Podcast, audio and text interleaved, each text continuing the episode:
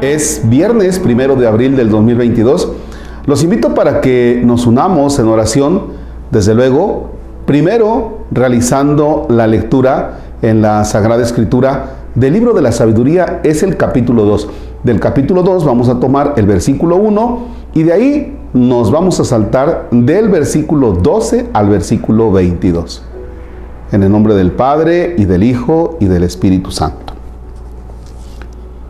partiendo de falso razonamiento, sacan estas conclusiones.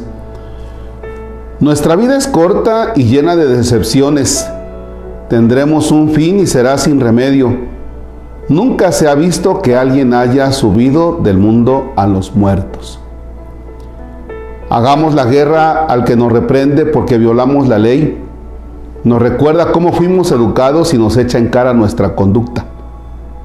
Pretende conocer a Dios y se proclama hijo del Señor. No hace más que contradecir nuestras ideas y su sola presencia nos cae pesada. Lleva una vida distinta a la de todos y es rara su conducta. Nos considera unos degenerados, creería mancharse si actuara como nosotros. Habla de una felicidad para los justos al final y se vanagloria de tener a Dios por Padre. Veamos pues si lo que dice es verdad y hagamos la prueba.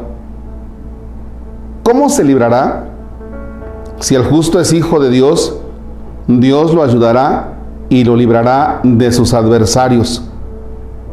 Sometámoslo a humillaciones y a torturas. Veamos cómo las acepta. Probemos su paciencia. Luego condenémoslo a una muerte infame, pues según él, alguien intervendrá. Así es como razonan, pero están equivocados. Su maldad los hace ciegos, de tal manera que no conocen los secretos de Dios, no esperan la recompensa de una vida santa, ni creen que las almas puras tendrán su paga. Palabra de Dios, te alabamos Señor. Fíjense cómo el versículo primero nos conecta con el versículo final, el versículo último, el versículo 22. Porque en realidad algunos sacan unas conclusiones, refiriéndome desde luego a la Sagrada Escritura, sacan unas conclusiones donde dice, no hay trascendencia, no hay trascendencia. No se ha demostrado que algunos puedan entrar en ese lugar eterno. No, no, no, como que eso no. Y entonces no creen en una recompensa final. Y aguas porque muchos de nosotros estamos en ese sentir, que pensamos que esta vida es la única y que aquí tienes que valerte de lo que sea con tal de ser feliz, entre comillas, incluso haciendo daño a los demás, porque aparentemente para muchos, como dice la Sagrada Escritura, aparentemente la vida aquí se termina. Esa es la, parte primera. La segunda parte parece que nos está hablando de Jesús. Y si somos más exigentes, nos está hablando de Jesús. Condenémoslo a una muerte infame. Vamos a probar su paciencia. Estaba leyendo un, un libro y precisamente me quedé impactado ayer en la noche cuando hace referencia en el momento en que llevan a Jesús a donde está Herodes.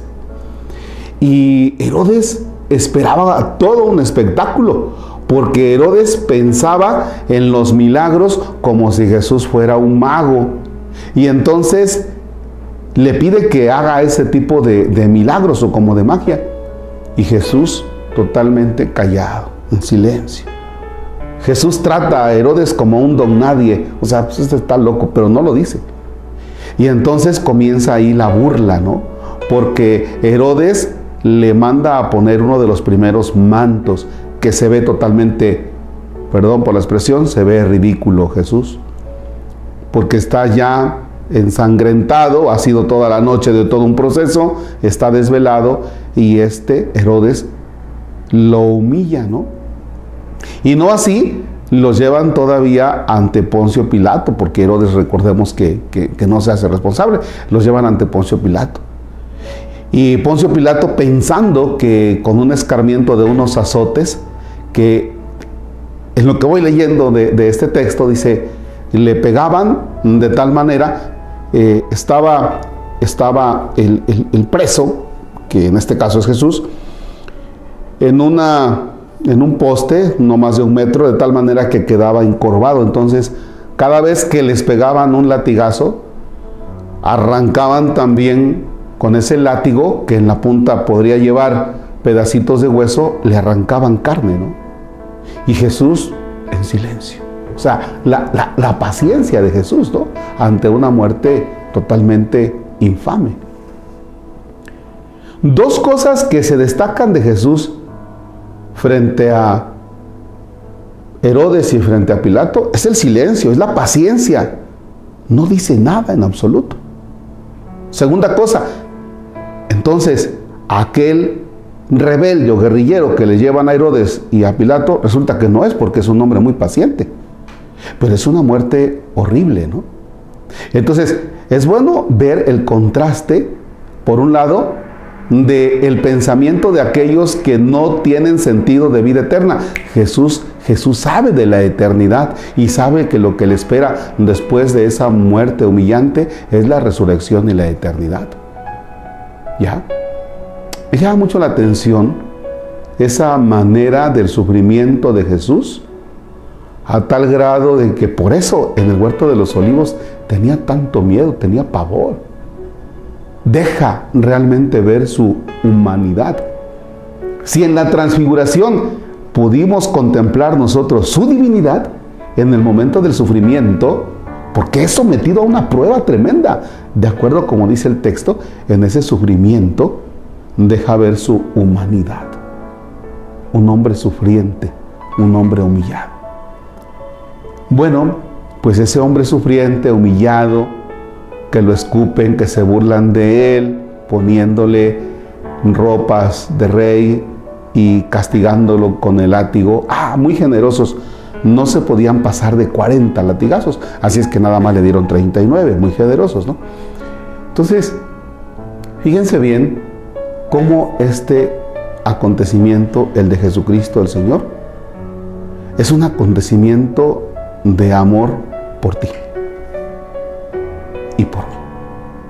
Este tiempo de, Semana Santa, ojalá no estés planeando irte a algún lugar de pachanga, ojalá sean tiempos de meditación. Ya vamos entrando en ese momento, en unos cuantos días será ya domingo de ramos y mientras tanto los textos, ahora sí nos comenzamos a fijar en Jesucristo el Señor, aquel que ha dado la vida por ti y por mí en una muerte infame. Padre nuestro que estás en el cielo, santificado sea tu nombre. Venga a nosotros tu reino.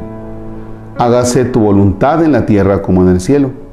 Danos hoy nuestro pan de cada día, perdona nuestras ofensas, como también nosotros perdonamos a los que nos ofenden. No nos dejes caer en tentación y líbranos del mal. Señor esté con ustedes. La bendición de Dios Todopoderoso, Padre, Hijo y Espíritu Santo descienda sobre ustedes y permanezca para siempre. Bien, estamos comenzando el mes. Decimos, que la divina providencia se extienda en cada instante y momento para que nunca nos falte casa, vestido y sustento. Señor Dios nuestro, derrama tu bendición sobre estos hijos tuyos al inicio de este mes. Te pedimos que tú seas quien los asista en sus trabajos, en sus necesidades. Ayúdalos en todos los problemas que ellos tengan para que vayan viendo tu presencia. Te pedimos, Señor Dios nuestro, que tengamos lo necesario para nuestra alimentación y que también practiquemos la generosidad con los demás al compartir lo que tú nos das. Y la bendición del Padre y del Hijo y del Espíritu Santo. Amén. Gracias.